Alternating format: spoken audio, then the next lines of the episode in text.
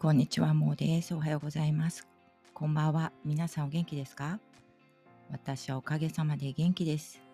今日も毎日お祝いしよう聞きに来てくださって本当にありがとうございます。はい、今ですね、あの、朝ごはんをちょっとね、食べながら録音しようかなと思ったりしているんですよ。でね、いや、あの、実はですね、今、本当えーっと、家族が誰もいないんですよ。いやいない瞬間とかは今までだってねいろいろあったんですけどね子供たちがちょっと学校行ってるとかもちろん一人になったりとかするしでもね前からねうちにあのヘルパーさんが18年いたっていうことをなんか何回か話してますけどそのメイドさんもいなくなってもうね半年以上経ってでその後まあ主人が海外出張行くとか、まあ、そういうこともいっぱいあったわけなんですけど、えっと、娘も今アメリカに、ね、大学行っちゃってるし、で、なんと、息子が学校のね、スクールトリップみたいのでいなくて、で、これはね、スクールトリップは一泊シンガポールとかあったんですけど、コロナの影響で、ね、もっと頻繁にあったはずが、まあ全くなくなっちゃって、それがなくなってからの初めてのことなんですよ。何泊 ?5 泊か6泊いないんですね。それで、まあ、15歳なんで、まあ、まあね、そのぐらいいなくなっても全然構わないんですけど、それで私、主人はね、どうするのかなと思ったら、あの、ちょっと今、やっぱり海外また出張行っちゃってて、まあ3日ぐらいいないんですよ。で、なんと私本当に家で誰もいないっていうのね、実は結構、そうですね、夜、誰もいない。えっと、ヘルパーさんもいない。このね、コンド、ここっちで、シンガポールだとコンドミニアムっていうんですけど、まあ、あの、アパートですけどね、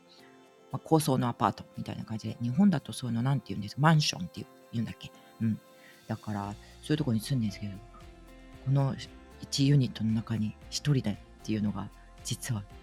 昨日の夜初めてでいやーこの年になってやっぱ初体験っていうのをね毎日のようにこう探せばあるんじゃないかっていう話をそうだな最近ちょっと始めてみているノートにもねなんかこう書いてみてたんですけどあれもそうだなノートの話も結構あのおすすめというか、うん、結構まだちょっとね100日以上ぐらいは続けてみたいなと思ってるんですけどまあ、続けるっていうのはね、いつもね、あの言ってるかもしれないけど、ヨガとか、例えば毎日やるっていうカレンダーを見せてもらってっていうか、こう、YouTuber さんが出してるのを使ってやってみたりとか、で、やっぱり子育てしながらとかだと、それ毎日やろうって決めちゃうとね、あの、できないんですよ。なんでかっていうと、自分のせいじゃなくて、自分の決意がすごい強くても、やっぱりまあ、邪魔って言っちゃいけないんだけど、やることのプライオリティが、やっぱ子供のこととか、あと、あの、緊急性が高いことがいっぱい起こっちゃったりするじゃないですか。だから自分で計画立ててもできないのでは私がこう私のね力の不足でできないとかじゃなくってね一番のプライオリティを優先するっていうことがね大切だと思うのでまあご家族がいればね絶対そうだからだから私はね、なんかあの、まだ子育てしてる時も、そういう毎日あるのとかが結構、こう、続けられる自分とかって結構なんかいい感じだなって思ったりできるっていうのを分かってたので、やりたいけど、まあ、デイリーシュヨガっていう風にしてたんですよね。あの、デイリーではできないけど、デイリーイッシュって ISH ってつけて、そんな毎日っぽいぐらいの感じでやっていたんですね。だから3日ぐらいちょっともうどうしてもできなくても、まあ、1日の私がずっとそうだな。もう結構この前9年ぐらい前からやってるのかな。そのまあずっとやってるわけじゃないんでね。本当気が向いた時だけなんですけどその1ヶ月とか決めてやるのは。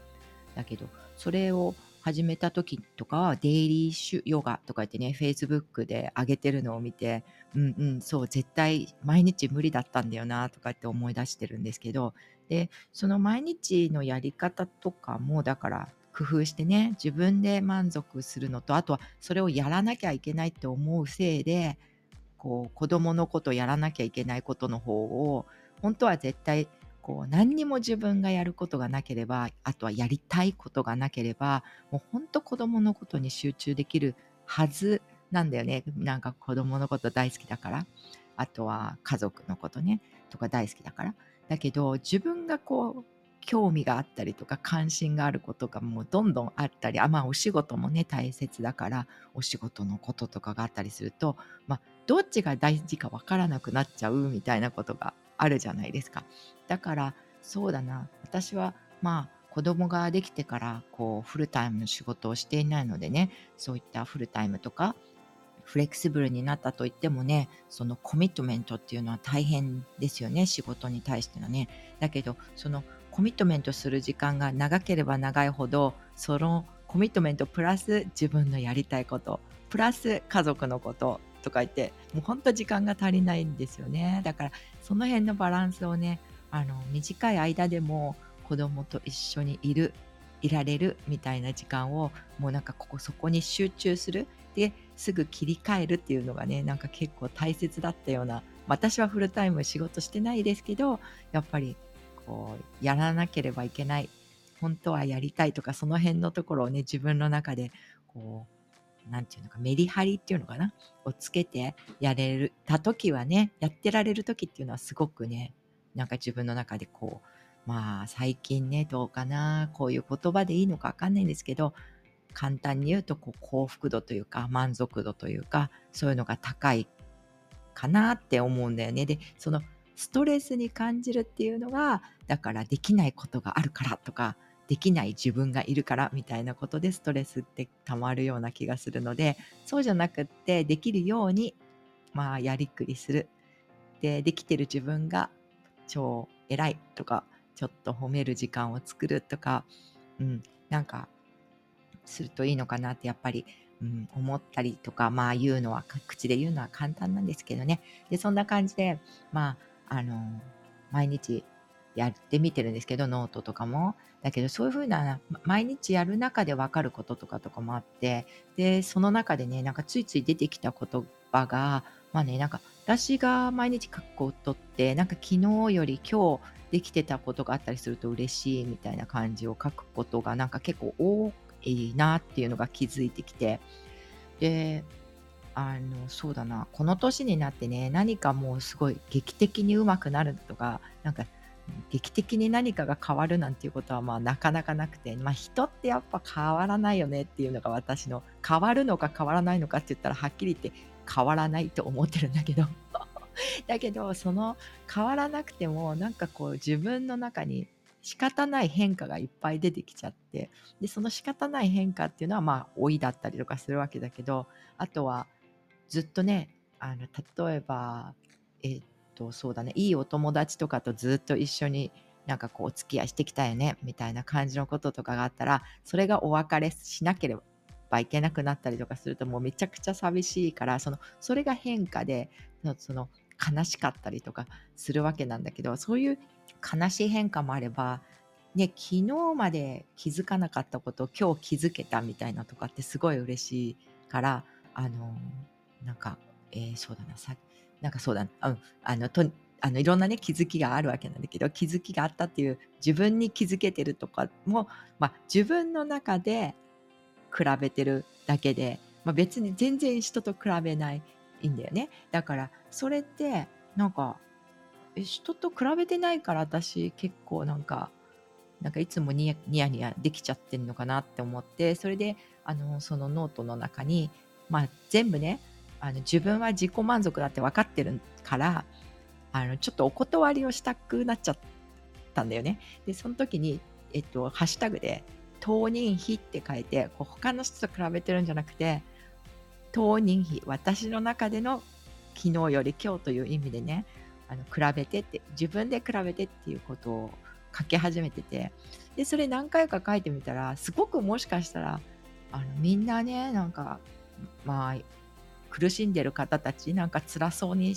なことをまあ言ってらっしゃる方たち聞くとどうもね人と比べてる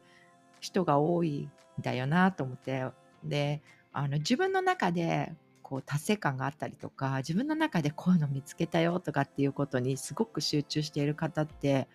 なんかやっぱり愚痴とか絶対まあ愚痴言ってもいいんだけど近いお友達とかに言ったりとかするのも私は結構愚痴というかそういう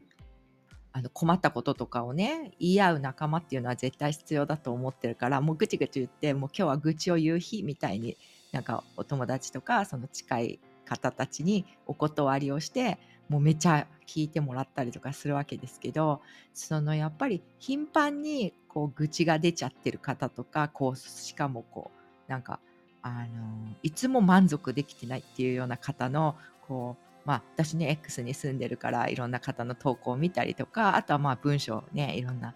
読んだりとかするけどやっぱりそういう風ななんか人と比べてるんじゃないかなって思うことが多くて、うん、だからあのね人と比べてもね一個もいいことないんだよね。でだからそれは私ももちろんそれ人と比べてなかったわけじゃなくてやっぱり特に子供のことなんかにすると人とどうしても人というかなんかちっちゃい時とかもこの子が、まあ、やっぱり育っていく中でなんかあの、まあ、恥ずかしくないというか私の子供で生まれちゃったからこの子にはあのそういうことで困らせちゃいけない困ったような生活をあの将来させちゃったらすごい辛いからなんとかね周りに合わせた方がいいんじゃないかとかやっぱりね何が、えーと、ゴールとか分からないからとにかくこの子たちが将来困らないようにみたいなそういうことでじゃあそれ基準どうするかっていうとやっぱりね周りの人を様子を見てあこんな感じかなあんな感じかなとかってしてやってたんですよね。でそれがもういっぱいいっぱいになっちゃってあもう例えばじゃあ私が、ま、もっとちょっと教師とかをしてたから本当にあまりちょっと距離を置いて自分の子供じゃなくて私の生徒だったとしたらこの子たちをどういうふうに見るかなとかってなんか思った時があってであそういうふうに思うと私教室にいる生徒さんたちのさ、ね、その頃はもうなんかちゃんとやってとか言ってなんか言ってたけど 言うこと聞かないことか ねあの遅刻することがねなんかいつも怒ってたような気がするんだけどあの一人ずつの絶対いいところだけをなるべく見るようにしてそこを伸ばそうとかっていうのはしてたんだよね多分。あの自然に。え、その後もちょっとだけなんか日本語の日本語全然自分もわからないのにねなんかたまたまご縁があってちょっとだけそういうなんかちょっとクラスを持たせてもらったりとかした時もあのその子が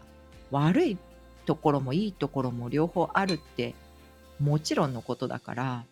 でその短い時間の間先生と生徒としていられる時間の間はもちろんその子がどういうことに興味があってどういうことだったらこの教室の中にいてなんか楽しいかなとかあのやり遂げられるのかなとかなんかそうやって先生としてだったら考えられるんだよね。でそれを子育てしながら途中で気づいてあなんだうちの子もなんかいいとこだけ見てあげてあのそこでなんかコンフィデントね、あの自信を持てれば、えー、っと、いいのかなとか、うん。だから、で、で、あとは、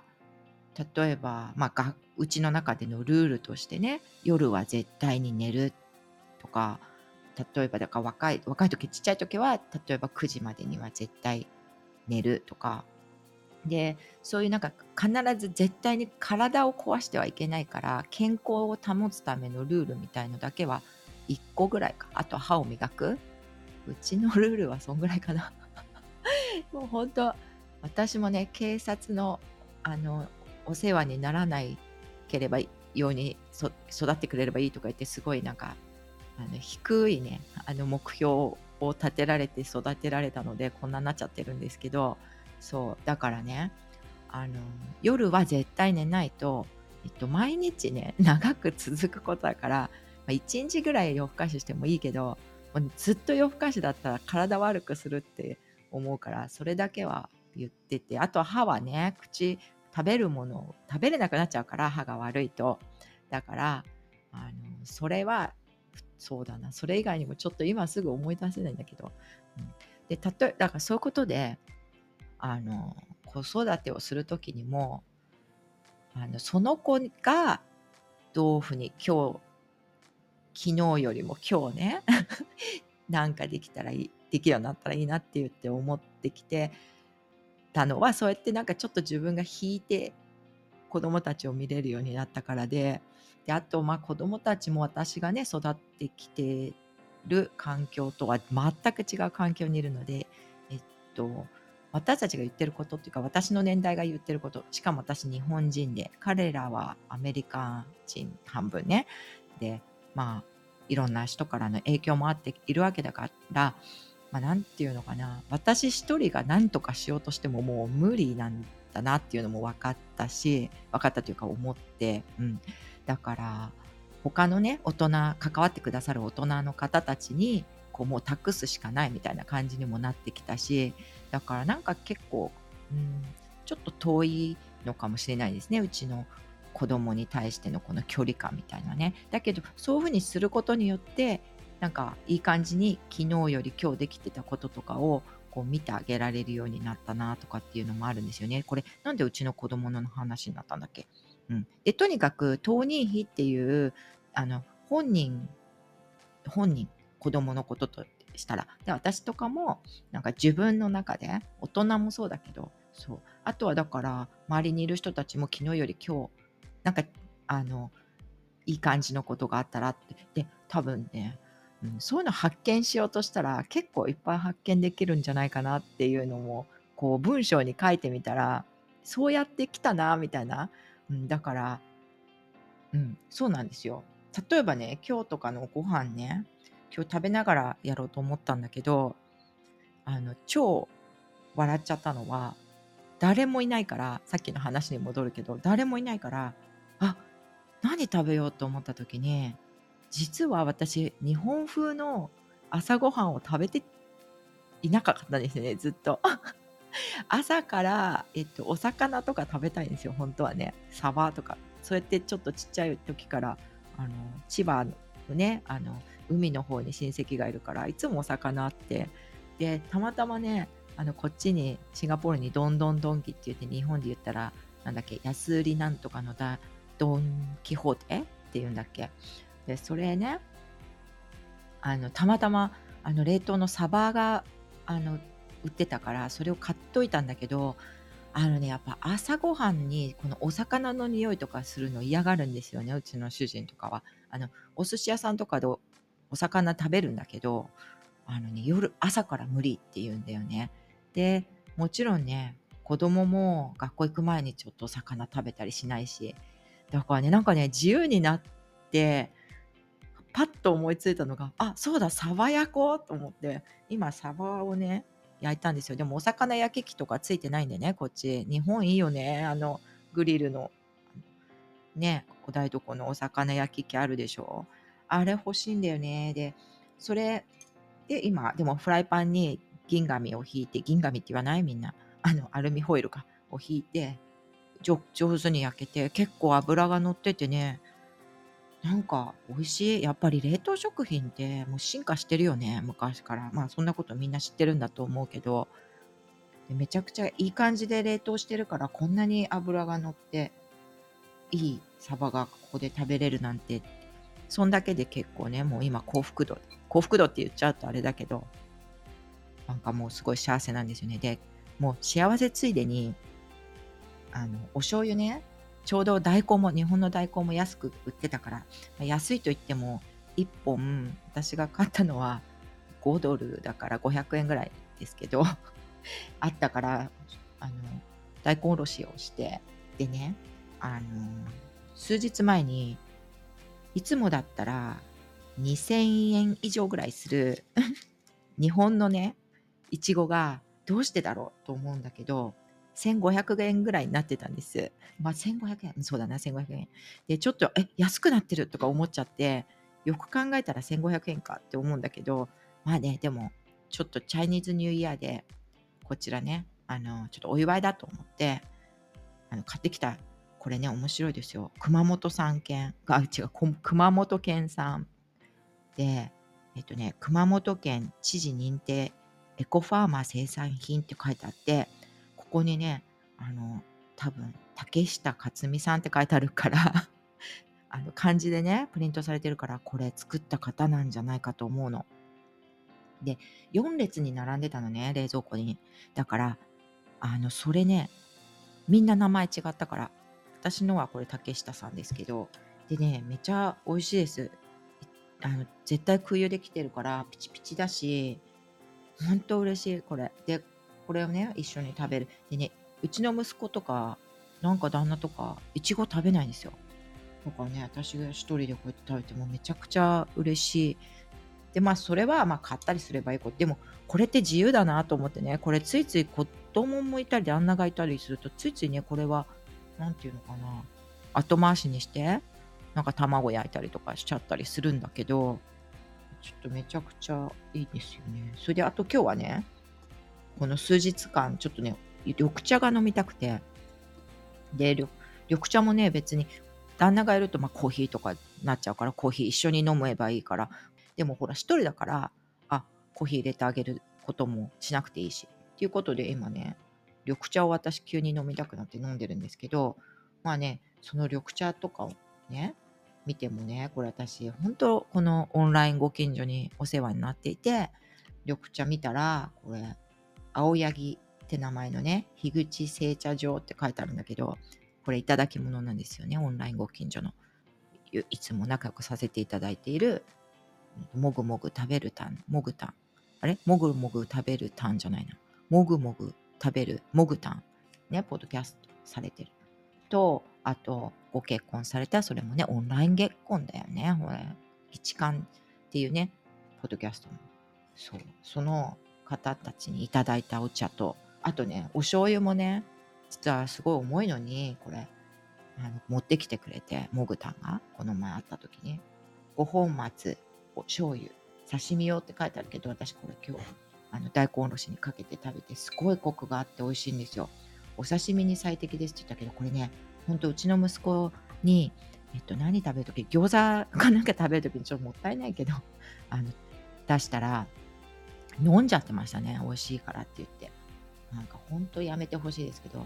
とっても美味しかった。美味しいですよ。で、それね、いただいたの。で、そういうのを見るとね、本当ね、いただき物とか、本当オンラインご近所で日本でね、お世話になっている、まあ、いつもはね、こうやってオンラインでしかあのお話できてないけど、あの日本帰った時にお会いしたりとかすると、こう、物いただいたりとか、もう本当、ほら、ご近所付き合いだよなと思って、周りにあるものがね、本当にそういうもので溢れてしまっていて、ステッカーもらったりとかして、ね、Mac に貼ってあるのもそういうポッドキャストのステッカーだし、ね、そうやってなんかそういうの見るたびに、あ、なんか嬉しいなって思うんですけど、はい。で、今日何の話しようとしてたんだっけ？それでよく話すよね。今、ポッドキャスト、Spotify for Podcaster っていうアプリで話をあの録音してるんですけど、この Spotify for Podcaster も大ニュースがあって、えっと、えこれね、私は、えっと、Spotify for Podcaster に今録音して、えっと、BGM だけどうしても変えたいので、自分は BGM をオーディションっていう Adobe のね、えっと、何？あ、なんていうの？あソフトウェア使わせてもらって、BGM つけたりするんですけど、Adobe はね、あの、私の義理の弟がね、なんかアドビに勤めてるらしいんですよ。あのアメリカの方でねで。そういうのもあってね、ちょっと使わせてもらってるんだけど、別にそれじゃなくたって BGM 使つけられるのいっぱいあるから、本当最近ね、私の周りにもあの始めたいですって言っていらっしゃる方がいるから、あのもしね、私でよかったら、あの声かけてもらえばね、あの始めたい方なんかいたら、ぜひ言ってもらえれば、もう結構まあ一応ね、3年ぐらいやってるから、細かいことわかんないですけど、聞いていただいて、私程度の感じでよければね、お話できると思うんで、声かけていただきたいんですけど、でね、大ニュースっていうのは、Spotify for Podcasters のアプリが、その中で録音して、そのまますぐちょっと切ったりとかもできて、BGM もそこにあるのだったらつけられるとかあったんですけど、なんかその機能が全部使えなくなって6月から。リバーサイドっていうエディション用の編集用のあの別のソフトウェアに変わるんですって。今ちょっと開けてみたらもうすでにえっと Spotify からリバーサイドにそっちに移動できますよみたいなそっちでできますよっていうボタンがあってちょっと今そっちでやってみようかなって思ったんですけど多分アカウントのこうコネクションがうまくいかないみたいでこれねちょっとねこの前のアンカーっていう会社だった時に私は始めてるのでそれとの接続がうまくいかないんじゃないかなって最近始めた方はいいと思うんですよ。Spotify for Podcasters のになってから始めた方とねちょっとねなんかねそうなんかねちょっと怖いなと思ってちょっとすぐそれは今日はね断念したんですけどはい。でこれオンラインオンラインというか、えっと、Mac でやるとこれ30分までしかこれ録音ができないんですよそれでウェブブラウザーでは最大30分までって書いてあって私は結構電話の方でね iPhone の方で使ってたことが多いので30分よりもっとね喋っちゃってる時あったんですけどこれは30分だけなんですよねということでまあ、よく喋るよね、やっぱり30分ご飯のことと。はい。うん、今日はここまででもうあもうすぐ30分になっちゃうから。で今日もね、あのいい感じの一日をお過ごしください。あ、そうだ、あと1分であの最後まで聞いていただいてありがとうございます。あの3月の、えー、26日にね、私古典ラジオが、まあ、ずっと好きなわけなんですけど全部聞いてない系の ね、歴史弱者古典ラジオファンなんですけど、えっと、古典ラジオが、まあ、初めにね、あの、ずっと収録されていた、えっと、いいかねパレットって田川のね、えっと、九州のね、福岡、田川、え、福岡市なのかなあれは。ね、田川のいいかねパレットになんか子連れでね、ちょっと聖地巡礼ということで行こうと思っています。それで、えっと、 Discord を立てていただいたので、もしね、なんかちょっと、それをきっかけというか、まあ、なんかあのご近所の方たちもいらっしゃるということなので